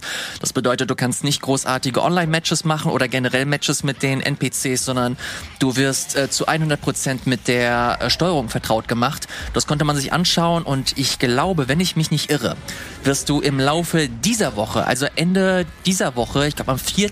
bis zum 6. Juni, hast du nochmal für Nintendo Online äh, Mitglieder die Möglichkeit auch nochmal online zu spielen. Jetzt habe ich, konnte ich mir zumindest die Demo anschauen und ich war am Anfang sehr skeptisch. Ich erinnere mich, als wir uns das zusammen angeguckt haben, Wirt war auch noch mit dabei. Das mhm. war, war das um, oder? War das um drei Uhr morgens? Nee. Auf jeden Fall vor ein paar Tagen ist rausgekommen, ja. Naja, auf jeden Fall haben wir uns das damals angeguckt, als das erschienen ist, also als, der, als das revealed wurde, besser gesagt. Achso, der Reveal war spät abends, glaube ich. Ja? An irgendeiner so, so abends, nachts Nintendo Ja, ich Direct. glaub, wir haben Da haben wir das- doch noch mal gequatscht danach, Ja, oder? stimmt, genau, genau. Und da erinnere ich mich, dass ich so optisch, ich fand das schon cool, aber ich war nicht zu 100% hooked. Mhm. Und ich muss sagen, dass mich das optisch immer noch nicht zu 100% überzeugt. Ich, ich finde es nicht so mega hübsch. Aber ich bin positiv überrascht, was so das Feeling des Spiels angeht. Die äh, treffen die 60 Frames natürlich. Es äh, spielt sich sehr, äh, sehr schön, butterweich. Du hast ein paar Elemente mit drin, die super interessant und witzig sind. Ich bin nicht super vertraut, was so die Mario Strikers Reihe angeht. Da habe ich nicht super viel von gespielt. Aber das, was man hier sieht, ist natürlich, äh, ist weniger Fußball und mehr Football, wenn man, wenn man ganz ehrlich ist. Es Aber ist, es ist ein Action-Game mit Sportspielverpackung. Ja, ja, also- Mul- Multiplayer-Fun. so viel, so viel Fußball ist da jetzt nicht drin, aber trotzdem hast du da ein paar Elemente mit drin, die ich super doll mag. Du hast äh, diese Tackling-Fähigkeit, wo du jetzt auch eigene Teammitglieder tackeln kannst, die quasi so nach vorne ballerst und so noch mal ein bisschen mehr Meter machst. Du hast natürlich wieder deine bestimmten Items, wo du ähm, Fragezeichenblöcke einsammeln kannst. Dann hast du halt deine grünen und gelben äh, Schildkrötenpanzer, die du auf Gegner werfen kannst. Du hast Bananenschalen, Bobombs und so weiter. Äh, das hat alles schon Spaß gemacht, muss ich sagen. Und ich äh, hätte nicht damit gedacht, dass ich da doch so viel Bock drauf habe, mir das, äh, das vollwertige Produkt anzuschauen. Aber doch, ich bin ein bisschen, ich bin ein bisschen hooked. Vor allem hast du hier noch die zusätzlichen Möglichkeiten später über Online-Funktionen bestimmte Clubs zu errichten. Um die 20 äh, Spielerinnen und Spieler können da teilnehmen. Ihr könnt online euch in Ligen betteln. Das könnte schon ganz witzig sein. Und jetzt die Frage, ich bin generell, ich bin jetzt nicht der krasseste Fußballfan, aber mag den Sport an sich. Deswegen äh, hat mich das auch so von der von der Grundpers Grundprämisse abgeholt. Hast du hast du da irgendwie hast du da irgendwie Aktien in diesem Spiel? Also, ich muss natürlich sagen, als äh, Hamburger Jung, äh, hallo HSV, willkommen in der zweiten Liga. Wir bleiben noch ein Jahr mindestens. I'm ne? sorry, I'm Ja. sorry. Ja, der HSV hat meine Leidenschaft für Fußball bereits vor Jahrzehnten gekillt, muss man sagen. Ne? Ich, stand, ich stand noch damals in den 90ern in der Ostkurve bei den gegnerischen Fans, weil die ähm, Lehrer waren und ich nicht bei den ganzen Ultras sein musste. In der Westkurve damals, bevor sie das Volksparkstadion umgebaut haben. Ähm, war ich noch häufig recht da, aber ich glaube, es war das Spiel gegen Juventus Turin, das 4 zu 4 vor 20, 18 Jahren oder so.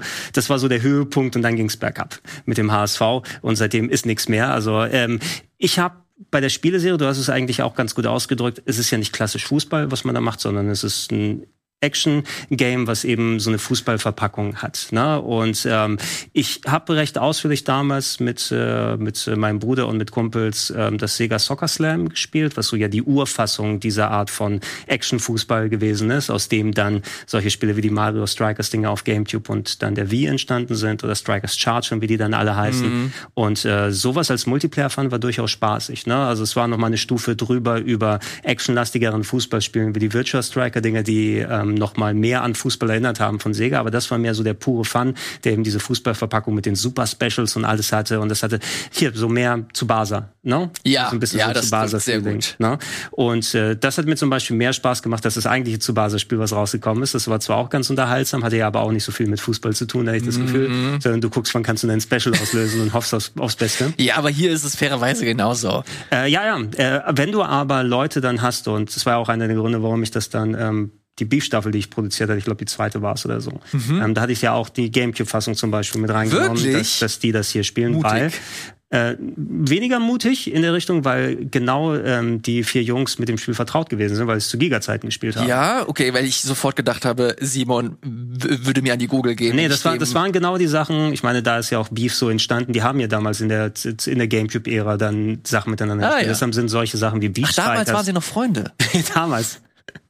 Aber das, äh, so kamen ja die Beef-Spiele zustande. Ne? Wenn dann vorher Beach Spikers, glaube ich, in der ersten Staffel gespielt wurde, die hatten Gamecube bei Giga stehen, haben miteinander gezockt. Da waren sie natürlich auch mit dem Originalspiel vertraut auf dem Gamecube. Und so hast du Leute, die erfahren sind mit dem Spiel. Und da kamen ganz spannende Partien dabei zustande. Und die hatten auch selber zwar auch Hass, wie bei Beef es immer ist, aber auch den Fun. Ne? Und wenn du dich einmal damit beschäftigt hast und so weißt, okay, so kann ich meine Specials auslösen, das sind die Knöpfe zum Grätschen oder zum Tackeln, so ein bisschen Gefühl, wie so eine Partie ablaufen kann, kann richtig viel Fun ergeben. Ich müsste mal gucken, jetzt hier, da stand ja auch bis zu acht Spieler zumindest, wenn du es lokal machst. Mhm. Ähm, wahrscheinlich auch online, dann alles. Ich weiß nicht, ob das schon zu viel ist, ne? wenn jeder so eine einzelne Position übernehmen kann. Also ich fand es allein schon, ich alleine gegen den NPC, also du hast so ein paar, das kann man, die Demo kann man sich so vorstellen, dass sie in Lektionen unterteilt ist und dann ist eine Lektion äh, Torschuss, eine Lektion ist Dribbling, eine Lektion ist Tackling und dann hat man so ein paar Segmente, wo man immer mal wieder gegen den NPC antritt. Und selbst da fand ich das schon ein bisschen so überwältigend, weil die Steuerung an sich auch gar nicht so mega übersichtlich ist und man so ein bisschen reinkommen muss. Und da war ich äh, auf jeden Fall gefordert, was das angeht. Wenn ich mir jetzt vorstelle, dass, dass jede Figur von einer Spielerin oder einem Spieler äh, gesteuert wird, Halleluja, also da es wird mindestens mindestens witzig, wenn es äh, wenn es darum geht, die Übersicht zu behalten. Ja, Koordination und vor allem, wenn du so ein Sportspiel oder gerade Fußballspiel spielst, wo eine Person immer nur ein Charakter ist und der nicht durchwechselt, da muss man natürlich auch sehr Position spielen. Ja, es kann ja nicht jeder vors Tor laufen, sondern einer muss sich dann hinten dann bewegen und dann bewachen oder so. Kommt eine mhm. ganz andere Taktik zustande. Ich weiß nicht, ob das schon zu viel ist für so einen Action-Fußball. I don't know. Also würdest du so ein komplettes Spiel zocken, wenn du gar keine Chance hast, vorne Tore zu machen, sondern du bist jetzt in der Abwehr zuständig oder so? Das ist das Gute an dem, an dem Spiel, dass du relativ flexibel agieren kannst. Du mhm. hast auch ein paar Figuren, zum Beispiel Bowser, ist halt halt auch jemand, der ist nicht dafür geeignet, Tore zu schießen. Mhm. Er ist dafür da, um halt einfach alles wegzuballern. Einfach mental, der ja, hat nicht alles, mentale Stärke. wegzuballern, was geht und dich weg vom, von deinem Tor zu, äh, zu manövrieren. Mhm. Dann hast du halt Peach da, die halt dass die krasseste Stürmerin ist in dem Spiel und dir einen Torschuss nach den anderen reinjagt. Ähm, dann hast du halt Mario, der so ein bisschen, der so ein bisschen gebalanced ist. Und das finde ich, da finde ich auch ein bisschen weird. Du hast natürlich dann wieder Items, die dann Einfluss auf deine Werte nehmen mhm. können. Ähm, wie, wie viel ja, wie viel Spielraum hast du da wirklich? Kann es sein, dass einige Items dann OP sind und dann nur noch diese Items genutzt werden? Da ist natürlich auch immer so die Frage, okay, wie wird's am Ende gebalanced? Aber das, das Grundspiel finde ich schon cool. Es ja, hat schon Bock ja. gemacht was hier bei der Art, weil Nintendo macht ja viele solche Action-Sportspiele, was für mich bei der Art von Action-Fußball funktioniert, es muss nicht zwangsläufig sich wirklich wie Fußball anfühlen, vor allem weil du diese reduzierte Anzahl an Leuten da hast. Ich finde zum Beispiel schwieriger bei dem Tennisspiel, was sie gemacht haben. Mhm. Ne?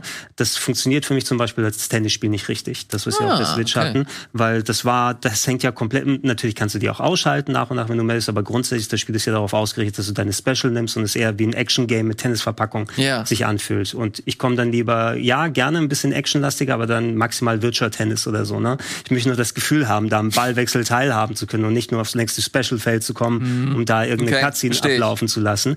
Ähm, bei dem stört es mich eben weniger, weil es eh eine abstrakte Version von mhm. Fußball mhm. ist. Ne? Also da ist es mir auch egal, wenn es sich nicht nach Fußball anfühlt und da will ich solche Unterschiede bei den Charakteren ja. haben. Ähm, und wie gesagt, aus der Erfahrung noch aus Sega Soccer Slam und solchen Zeiten, das ist einfach eines von vielen schönen Multiplayer-Spielen und äh, Nintendo haben es bestimmt in Richtung Richtung, was haben wir, was haben wir jetzt? WM? Ist es WM oder EM, was jetzt kommt? Im Winter wird die WM stattfinden. Ist es Winter? Mhm. Also jetzt nicht hier, in den nächsten Wochen oder so? Also im, im Sommer wirst du nicht in Katar spielen Wahrscheinlich wollen. nicht. Ich würde auch nicht im Winter in Katar spielen wollen, ganz ehrlich. ja, hast du einen Punkt. Ja. Gut, äh, aber ja, ähm, sie wollen das natürlich auch in dem, in dem WM-Jahr rausbringen, um mhm. nochmal diese Energieeffekte zu haben. Ja. Wenn nicht gerade ein, was, äh, gibt's noch die Olympischen Spiele mit Sonic und Mario? Kommt da noch was? Oder ist das? Da ist, ist ja jetzt so? zuletzt was rausgekommen, als die Olympischen Spiele stattgefunden haben. Auch in Katar? Oder? Ja, zum Glück. Nee, ja. nicht, nicht besser in Beijing. oh, stimmt, stimmt, das war's ja. Nee, ist nicht viel besser. Ach, ja. ach so, äh, sportliche Institution. Lass mich überhaupt nicht kaufen. Okay. Naja. Spielen wir äh, nächstes Mal in Russland oder was ist los? so, hoffentlich nicht. Aber wer weiß. Äh, das soll es zu Mario Strikers gewesen sein. Wie gesagt, wir haben nur die Demo gespielt, von daher können wir noch nicht so viel zum eigentlichen Spiel sagen. Ende der Woche gibt es dann die Online-Matches ähm, und da wird es eventuell noch mehr Eindrücke geben. Nächste Woche ist Wirt da, eventuell guckt er sich das auch an. Stimmt. Und wird noch mal ein bisschen darüber reden. Bevor wir jetzt zur E3 kommen, noch mal ganz kurz zu Danganronpa 2, das hast du nämlich angeguckt. Komm, schmeiß noch mal rein. Wir haben ja so häufig drüber gesprochen und ich wollte es vorhin nicht erwähnen, bis du die Überleitung dann dahin machst. Äh, natürlich habe ich mir jetzt die Special Edition noch mal für die Switch geholt, ja, weil wir hatten ja die Diskussion, dass der dritte Teil auf der Vita so teuer geworden ist. Ja. Ja, und äh, da habe ich, ach, scheiß drauf, ich will das zumindest einmal komplett im Regal stehen haben, auch auch wenn ich digitale Versionen noch im Nöcher habe. Ähm, nachdem ich die äh, Zero Escape-Reihe ja jetzt durchgespielt hatte, die Nonary Games, also auch mit äh, Vicious Leslie Ward und äh, Nine Hours, Nine Persons, Nine Doors, äh, hatte ich ja auch schon in den Wochen vorher drüber gequatscht. Ich habe es jetzt einfach mal angemacht und den ersten Fall mir in Danganronpa 2 nochmal angeschaut, weil das der Teil ist, den ich am wenigsten bisher replayed habe. Ähm, ich glaube jetzt nicht, dass ich dann das nochmal so durchziehe wie Zero Escape, weil das schon ähm, vom Aufbau her ein langatmigeres Spiel ist. Wir wissen, wie das enden wird, Gregor. Nächste ja, Woche sagst du, du weil, Ich habe beide durchgespielt. 1000 Gamerscore, noch ein Tausender Gamerscore hier mit dazu. Ähm, aber die Danganronpa-Spiele, wer gar nicht mit denen vertraut ist, äh, sind eben auch so Murder Mysteries, kann man mhm. sagen, Visual Novels, Grafik-Adventures, aber mit so einer Komponente so, ja, das ist der Hauptcharakter, Monokuma, der Bär, der äh, eine Gruppe von hochbegabten äh, Schülern dazu anstiftet, sich gegenseitig umzubringen. Ja, die sind eingefecht, die sind gefangen an einem bestimmten Platz. In Teil 2 ist es eine Insel, wo sie sind und da heißt es, wenn eine Person aus dieser Insel entkommen will, muss sie einen ihrer Mitschüler umbringen, aber darf sich dabei nicht erwischen lassen. Und dann gibt's immer, wenn ein Mord passiert ist, eine Detektivphase, wo man rundläuft und ja. Hinweise einsammelt. Und dann gibt's äh, wie bei Phoenix Wright so eine Gerichtsverhandlung am Ende, na, wo man präsentieren muss, hey, das sind die Beweise, die ich eingesammelt habe, das äh, Lügengebilde einstürzen lassen mit kleinen Minigames und dann herausfinden, wer der eigentliche Mörder ist. Und äh, rein vom äh, nicht nur Mystery Gameplay, sondern das ist so abstrus und durchgeknallt, das Design und Style. Ich finde, Monokuma ist vielleicht so der, der beste Videogame-Villain, den es in den letzten 20, 30 Jahren gegeben hat. Ähm, ich habe die auf der Vita durchgespielt. Die gibt's ja auch für alle möglichen anderen Plattformen und eben auch äh, Danganronpa 1 und 2. Äh, dritten Teil gibt's auch noch, äh, V3 eben, aber den gibt's glaube ich noch nicht auf der äh, Xbox, zumindest äh, mhm. nicht im Game Pass. Habe jetzt nicht drin gesehen. Ähm, ich habe es einfach mal reingemacht, weil ich den Teil eben vor zehn Jahren das letzte Mal durchgespielt ja. habe.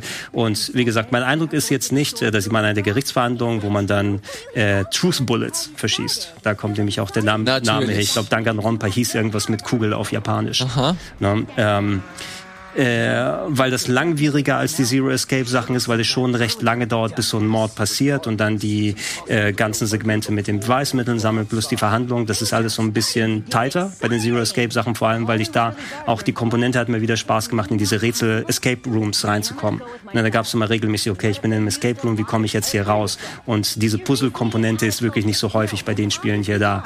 Ähm, aber einfach mal wieder, ja, mal für ein paar Stunden angemacht, so ein bisschen hängen geblieben und alles immer noch im Game Pass drin. Ne? Finde ich schön, dass solche Nischenspiele, die eigentlich mal für die PSP gedacht wurden, so erfolgreich gewesen sind, dass, die man auf, dass man sie auf allen Plattformen haben kann. Und ich tute gerne in das Danganronpa-Horn.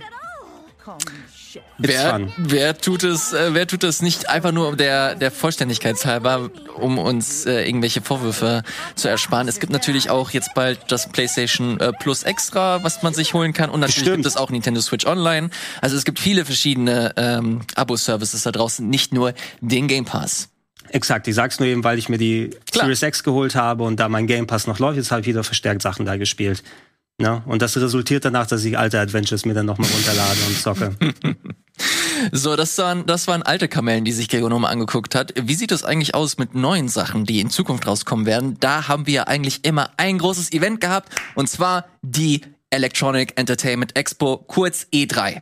Die hat immer im Sommer stattgefunden, immer im Juni und da wussten wir, jede Gaming-Redaktion der Welt, jeder Gaming-Fan da draußen, das ist der Monat, das ist die Woche, wo wir neuen, geilen Shit bekommen.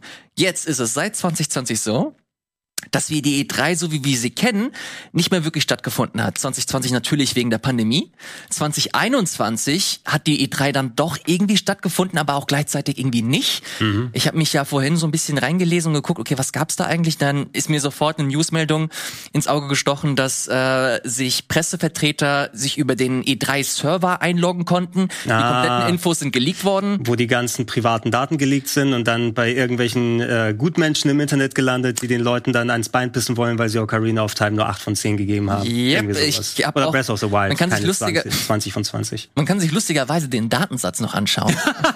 und dann sieht man sogar lustige äh, Kolleginnen von uns. Oh ja, ja, ich habe stimmt, ich habe es noch im Kopf, dass da auch ein paar von den Kollegen und Kolleginnen, die damals ja. äh, hingefahren sind, noch äh, da in diesem Datensatz drin ist. Äh, das müsste auch das Jahr gewesen sein, wo sowieso noch mal versucht wurde in Vor-Pandemie-Zeiten ähm, das, die Struktur die E3 zu verändern, weil es ist ja nicht so, dass die Pandemie gekommen ist und dann äh, auf einmal sowas redundant geworden ist, sondern die E3 an sich als Veranstaltung, wie sie gewesen ist, stand ja auch schon auf der Kippe.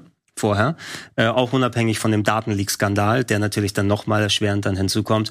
Die Sache war es ja so, als, wir haben schon häufiger mal erwähnt, die drei hatte ja den Sinn und Zweck, dass ähm, du diese gebündelte Woche hast, ja, wo die Spielindustrie weiß, okay, da guckt die ganze Welt auf uns, lass uns da mal ja.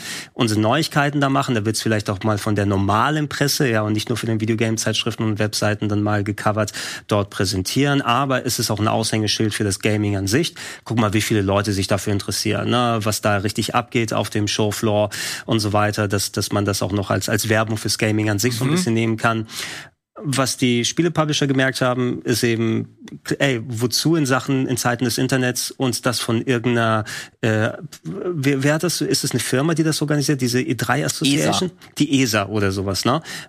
Was soll die davon bestimmen, wann Sony ihre Sachen ankündigen kann, ne? Und äh, oder Nintendo oder Microsoft? Der der der Sinn ist ja, die ESA, die ist ja, die besteht ja aus allen Publishern. So, das ist so, das ist so der die Idee dahinter. Mhm. Das Problem ist, dass sich bestimmte Publisher oder generell so die, so diese Idee, dass man eine Hauptmesse hat und dann da alle Infos droppt, die ist mittlerweile einfach antiquiert. Die ist 2022, ist, ist sie nicht mehr zeitgemäß. Das merkst du schon damals, hast du schon daran gemerkt, dass damals Nintendo so ihren eigenen Weg gegangen ist und sich gedacht, okay, fuck, Pressekonferenz, wir machen jetzt einfach unser eigenes Ding und wir bestimmen die Kommunikation. Und immer weniger Leute war, oder immer weniger Leute, immer weniger Firmen haben dann auch auf der E3 ausgestellt oder nee, wir haben keinen Stand, aber wir haben vielleicht Backstage noch mal einen Raum, wo ihr mal kurz reinkommen könnt. Ähm, die mussten einfach nicht mehr die flashy Stände hier aufmachen. Ja. Ich weiß, zu dem einen Jahr, die haben ja das versucht, ein bisschen in Richtung Gamescom zu drängen. Ja. Ne? Das ist ja das Alleinstellungsmerkmal der Gamescom gewesen. Rein inhaltlich, wenn ich in einem Jahr auf der E3 im Juni gewesen bin, eigentlich müsste ich nicht auf die Gamescom im Absolut August. nicht. Ne? Weil da in den meisten Fällen zu 95 Prozent die gleichen Spiele gezeigt ja. werden. Aber für uns ist zum Beispiel der Vorteil, wir, von, wie wir aus Deutschland agieren, wir haben einen kürzeren Weg. Aber für die Leute da draußen ist es eine Consumer-Messe. Das mhm. heißt, äh, Leute, die nicht in der Berichterstattung sind, können dahin das Gaming zelebrieren und selbst mal Hand anlegen, wenn du nicht unbedingt einen Job in der Berichterstattung-Industrie dann da hast. Und ähm, sie haben ein bisschen versucht, von diesem Glanz oder das Alleinstellungsmerkmal der Gamescom auf die E3 umzulegen. Da wurden die auch hier so, oh, wir haben jetzt 5000 Tickets, die verlost werden, wo Leute mal damit rein können. Na, wo dann die Ami-Presse gesagt hat, hier mit dem Pöbel? Was soll denn das? Aber so richtig geklappt hat es nicht. No? Nee, hat es, äh, hat es nicht. Vor allem, naja, kann man das so wirklich sagen? Weil die E3, du hast es gerade gesagt, es war primär eine, eine Fach, eine Fachpresse, eine, eine Fachmesse, sorry, dass hauptsächlich äh, Leute aus der Industrie rangekommen sind oder halt eben äh, Pressevertreter. Dann kam irgendwann mal der, der Pivot, der Wechsel von Fachpresse zur Konsumermesse, dann haben sie es auch der Gamescom gleich gemacht. Und ich hatte das Gefühl, dass sie so ein bisschen, dass sie den Spirit schon einfangen, mhm. dass du, also als ich 2019 da war, das war auch die erste E3 für mich, ähm, habe ich schon gemerkt, okay, hier ist echt viel los und Leute haben Bock und Leute stellen sich an. Es ist halt nicht mal ansatzweise so assi wie, wie in Köln, wo Leute fünf, sechs, sieben Stunden anstehen müssen. Gleichzeitig ist es aber auch total überambitioniert gewesen, dass super viele Leute da waren, die Messe komplett überfordert war. Mhm. Also in Köln habt, habt ihr, hat man auch ganz andere Möglichkeiten, was so die Dimension angeht. Man hat die Erfahrungswerte aus so vielen Jahren ja. mitgenommen. Und ich hätte da auch gesagt, also wenn, dieses Jahr soll die Gamescom ja wieder stattfinden, zumindest ja. in einem reduzierten Maße, freue ich mich auch drauf. Also wenn wir alle wieder, äh, sofern das gesundheitlich alles einhergeht, dann wieder mit Leuten zusammenkommen können. Ich will gerne alle Leute aus unserer Community wieder mal direkt sehen können und uns austauschen können. Das fände ich toll. Ähm, aber die Erfahrungswerte dann so mitgenommen. Ich weiß nicht, ob ich mich als normaler Zuschauer oder normaler Besucher der äh, Gamescom kommt zum Beispiel, ähm, habe ich den Zwang, mich für irgendeinen Call of Duty Trailer noch acht Stunden anzustellen? Ich weiß nicht, ob die Bereitschaft noch da ist, um einfach dieses mhm. Badge of Honor zu tragen. Ne? Also ich, ich meine zu sagen, dass nicht mehr diese acht Stunden Lines da sind und dass auch viele Leute nicht mehr die Bereitschaft haben, das zu machen. Das wäre aber auch Quatsch. Also gerade heutzutage sich für stellt euch nicht für Spiele an, wo ihr den ganzen Tag da irgendwie rum rumstehen müsst. Es ist es muss mittlerweile auch Systeme geben. Du hattest im im in diesem Summer Games Fest hattest du auch mal so Demo-Möglichkeiten, wo du einfach über Steam sich ja. deine Demos ziehen konntest. Ja. Einige Devs sind so ein bisschen ähm, gehen da so ein bisschen auf Abstand, weil sie nicht wollen, dass bestimmte Builds auf den PCs von Leuten mhm. da sind. Aber wir haben jetzt auch die Cloud, die halt auch immer stärker ja. wird. Ey, ballert das über die Cloud raus. Lasst die, die Demos einfach streamen über den G Xbox Game Pass oder über Steam oder ja, Nintendo eher nicht. Keine Ahnung, ob die das jemals hinkriegen, das mit der Cloud. Ja, aber so, so eine, das ist ein guter Vorschlag. Ne? Also so, wenn es eine digitale E3 gibt, ne? wenn sich die Publisher alle einigen können, wir wollen eine Woche haben, wo das dann passiert und wir haben dann diesen einen Streaming-Service, wenn dann Activision, Microsoft, wie auch immer die dann heißen werden, dann sagt, hey, ihr könnt in dieser Woche dieses Call of Duty per Streaming spielen. Ne? Nicht runterladen, sondern per Streaming zocken, funktioniert ja auch einigermaßen. Ne? Also sofern mhm. man eine vernünftige Leitung hat, ist doch viel besser, als wenn ich dann irgendwo hinfahre und mich dann dahinstelle. Ich weiß, es fehlt dann der Event-Charakter und das Miteinandersein. Manche Leute, also nicht nur manche, viele Leute gehen auf so eine Messe wie die Gamescom oder auf die E3 werden sie gegangen, um dann auch, ach guck mal, jetzt bin ich auch mal Teil von dem Ganzen, mal ein bisschen ja, aber das kann zu bieten. Man, das kann ja, das kann man ja immer noch beibehalten. Also ich bin nur dagegen, dass man jetzt dahin geht und sich, keine Ahnung, bei dem nächsten Assassin's Creed irgendwie anstellt. Ja, aber ja. die Gamescom als, als Happening, als, als Community-Event finde ich richtig geil. Das macht zu 100% Sinn, dass man sich, keine Ahnung, du hast jahrelang mit, mit, den, mit deinen Leuten Final Fantasy 14 gespielt, mhm. dann trefft ihr euch beim Final Fantasy 14 Stand, chillt da so ein bisschen und habt einfach eine gute Zeit zusammen. Das finde ich geil. Das ist die, das sollte die Idee der, der Gamescom sein und sich nicht, keine Ahnung, den ganzen Tag irgendwo hinstellen und dann auch nur so eine lieblose 20-Minuten-Demo spielen. Ja. Finde ich persönlich schade. Den Umkehrschluss hier, es geht ja darum, ist die E3 tot? Genau, ich wollte gerade, no? ich wollte gerade die Überleitung machen, nochmal ein bisschen kurz einen, einen Schritt zurückgehen.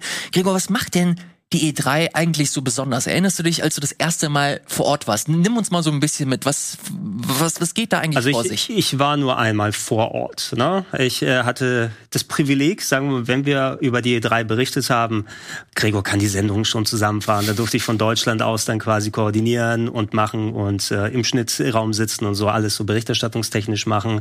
Ich persönlich als Fan oder als Videogame-Affiner habe da gerne zugestaut und nachts bei den Konferenzen irgendwann, als wir in Richtung ähm, so Berichterstattung per Streaming gegangen sind mit Kommentator, äh, Kommentar. Das mache ich ja auch immer noch sehr gerne. Ne? Ich mhm. gucke mir mit euch allen dann die an, laber mal ein bisschen drüber, lass mich überraschen, Reaktionen oder und so weiter. Das, das macht mir alles so ganz großen Fun und das ist das, was ich primär so vermissen werde. Das werden wir zwar immer noch haben, aber eben in sehr fragmentierter Art und nicht jetzt dieser, okay, bam, bam, bam, drei Konferenzen an einem Abend, das ziehen wir jetzt durch und da wird das angekündigt und das und das und das und das passiert. Bei dem grundsätzlichen Arbeitsablauf ist es jetzt irgendwie, naja, ist cool, dass wir die Spiele da sehen können, aber es ist nur ein Teil der ganzen Arbeit, die dann, reinfließt, wenn du dort hingehst oder hinfährst zum Arbeiten, ob du es jetzt von daheim aus machst, hier in TV-Produktion oder Streaming-Produktion, wie auch immer, es ist ja natürlich auch nochmal sehr spezialisiert. Wenn ich jetzt vor Ort war, habe ich hauptsächlich, okay, das ist meine Liste, das sind die Termine, wo ich hin muss und ich versuche da möglichst neutral auch mir die Spiele anzugucken und darüber zu berichten.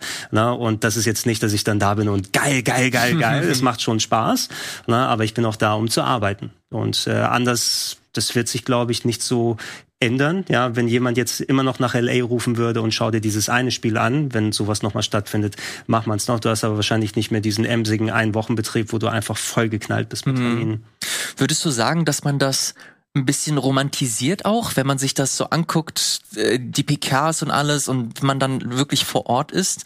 Ähm, ich hatte nämlich das Gefühl, also wir waren 2019 da, das war lustigerweise die letzte E3, bevor das dann äh, fürs erste gekappt wurde mit mit Viet, äh, mit Eddie und, und und Simon und so weiter. Mhm.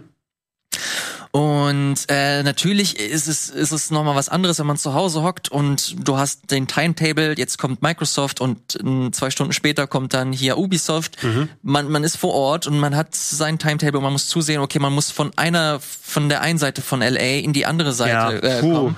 Äh, das, das war, das war natürlich zum einen Horror. Dann merkst du, wenn du dann vor Ort bist und in den PKs sitzt, dann merkst du, okay, das Pacing ist gar nicht mal so geil mhm. und man hat hier sehr viel Leerlauf auch. Ähm, Im Endeffekt äh, finde ich deswegen diesen Aspekt so spannend, weil es ja jetzt in Richtung geht, wir machen mehr so unser eigenes Ding, sowohl Nintendo als auch Sony, die lange Zeit gar nichts mehr mit der E3 zu tun haben wollten. Ähm, gehen jetzt so ihren eigenen Weg. Das bedeutet auch, dass wir sowohl von Nintendo als auch von Sony Stand jetzt gar nichts äh, wissen und hören, was mhm. so die die Haupt die die Hauptstreams angeht oder die Haupt PKs, wenn wir es so nennen wollen.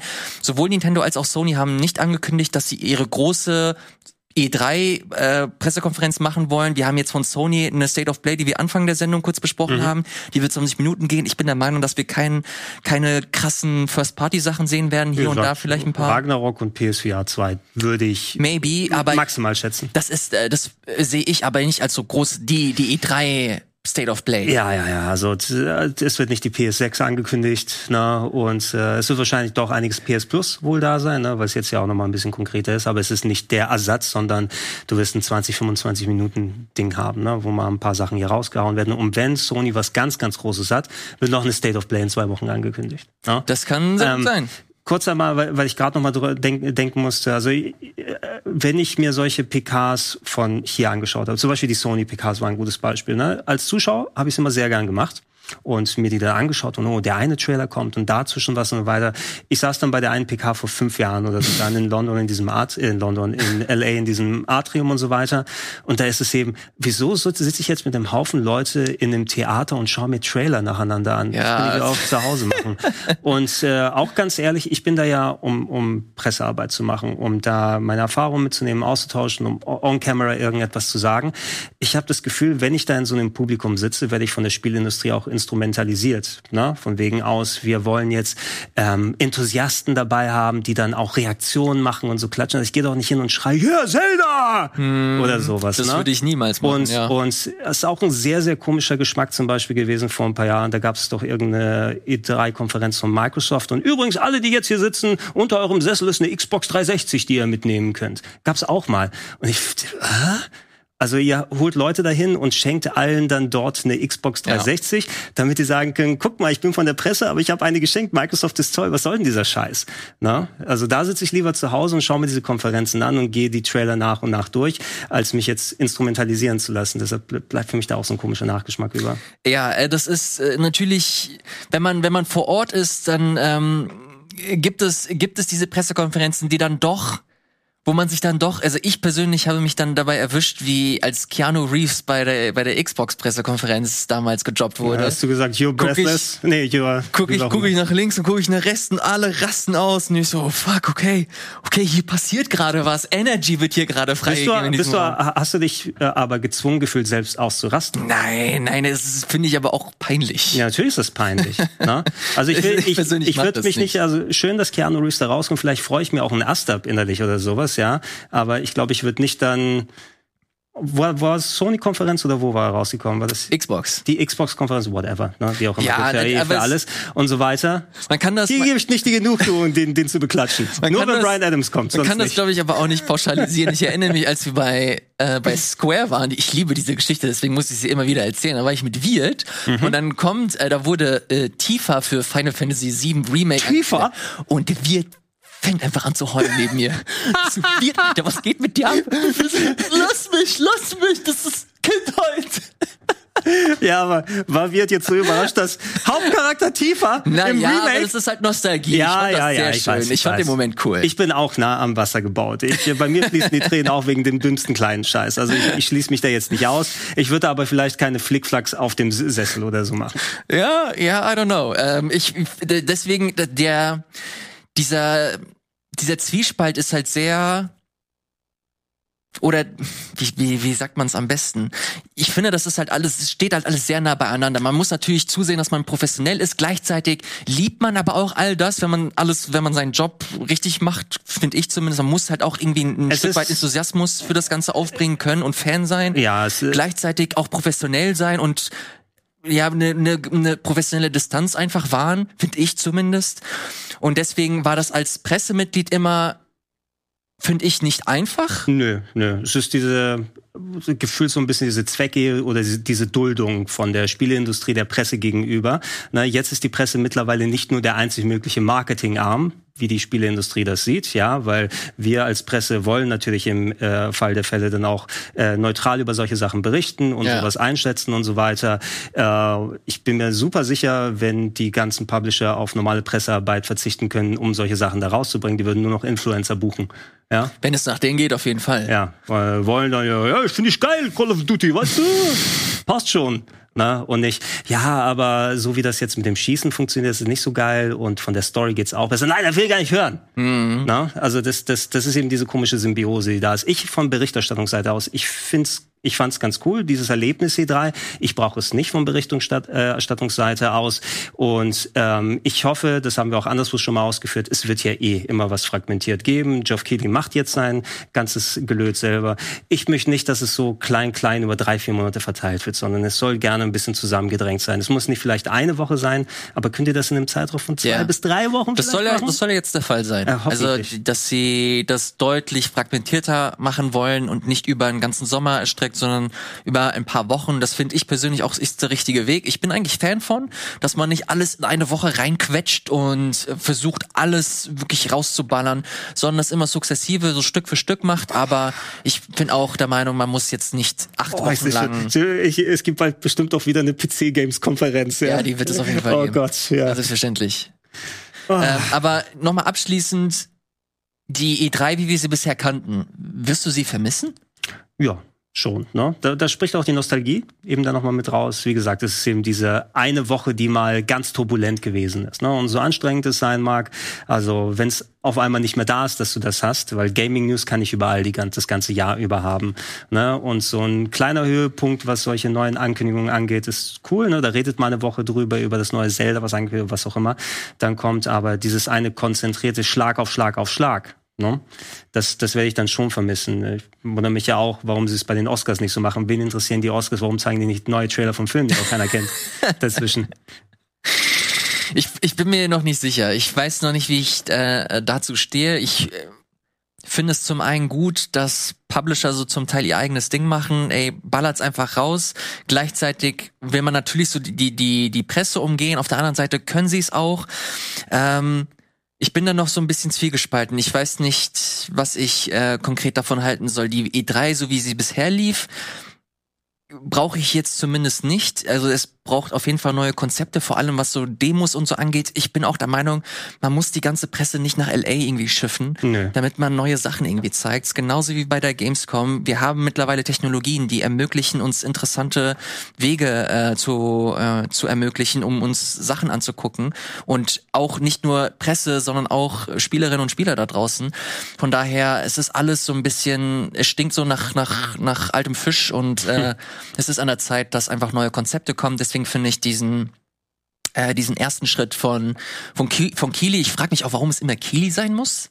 Er also, hat es clever gemacht, weil er, er kann sowas produzieren. Ne? Ja. Er hat sich richtig, also der, der, wenn die Spielindustrie dann jemanden ähm, in die Verantwortung mit reinziehen kann, der das fürs Fernsehen schon produziert hat, ja. ne? und der sowohl die geschäftliche als auch die Fanseite so ein bisschen abbildet. Ne? Und ich meine, alle Veranstaltungen von Kili sind mir immer einen kleinen Tacken zu corporate dazwischen. Ja. Der weiß eben ganz genau, okay, wir haben uns die Leute eingekauft und der Trailer kommt, aber zumindest spüre ich bei dem auch noch in der Umsetzung, der kann es umsetzen, als auch ähm, kann auch die Fanboy-Seite vernünftig bedienen. Guck mal, ein schön eingespieltes Lied aus dem Spiel und die geile Ankündigung mm. und seine fast schon devote Art Kojima gegenüber ist auch schon ein bisschen oh, ist ein bisschen sympathisch, zwar hart, Mann, aber sympathisch. Ich kann, ich cringe da immer weg. Ja, natürlich. Ich kann das nicht. Ich kann mir das wirklich das, nicht das, geben. Das Beste war ja sein, sein, sein, wie er in Death Stranding verbaut wurde, ne? als der Hardcore-Nerd der Actionfiguren sammeln möchte. Da, damit dankt es ihm Kojima. Ah, ja, nee, nee, nee, lassen wir's, lassen wir's. Death Stranding 2 kommt, ne?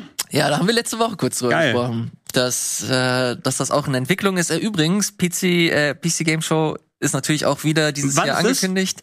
Äh, 12. Juni. 12. Juni. Future Game Show. Ah, die Future Game Show ist wieder was anderes. Das ist doch die PC-Show. Nee, es gibt die PC Gaming Show und die Future Game Show ist dann auch wieder von einem anderen. Also es sind vielleicht teilweise die gleichen Spiele. Ach hier, die PC Gaming Show gibt's auch, ja, ja, tatsächlich. Hier, die Kollegen und Kolleginnen von GameStar haben das hier aufgeführt. Okay, also 12. Juni PC Gaming Show und auch dann die äh, Future Game Show da hinten, ne? Hier. Future Game Show auch 12. Juni. Was ist denn das für ein Tag? Samstag oder was soll das? 12. was soll denn das? Ja, lass mal kurz gucken. Das ist ein Sonntag. Ja, Watch Party, Minuten. ne? Machen wir Watch Party. Ja, bringt das was? Ist das interessant hier? Ach, ich mal, also ich mache das ganz gerne als Watchparty mit Leuten, einfach weil man sich dann austauschen kann. Und vielleicht ist ja auch mal was Gutes dabei.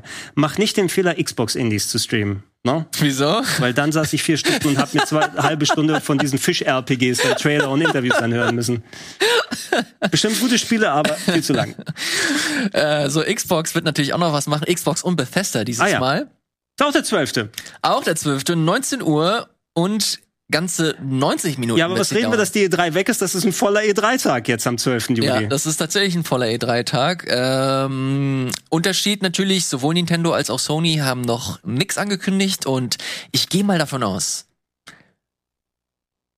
dass sie nichts äh, auch ankündigen werden. Also sowohl Nintendo als auch Sony werden im Juni oder Juli, glaube ich, nichts bringen.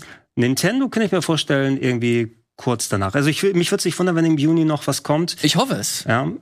Gab es da nicht zuletzt noch was von Nintendo? Oder nee, nur eine Indies. Ja, es gab nur Nintendo World. Ja, genau, Indie, Indie World. Indie World oder sowas. Das, äh, ich komme da auch durcheinander. Naja, die haben ja ihr Programm schon angekündigt, also was soll's.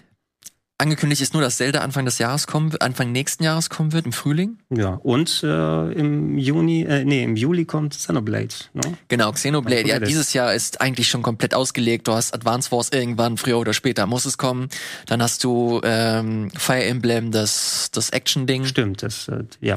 Dann hast du Mario Strikers, äh, Pokémon hast du Ende des Jahres. Also die haben eigentlich schon ihre, ihr komplettes Line-Up für dieses ist äh, Jahr. raus, äh, die Switch Ja. Sports, wie auch immer es heißt.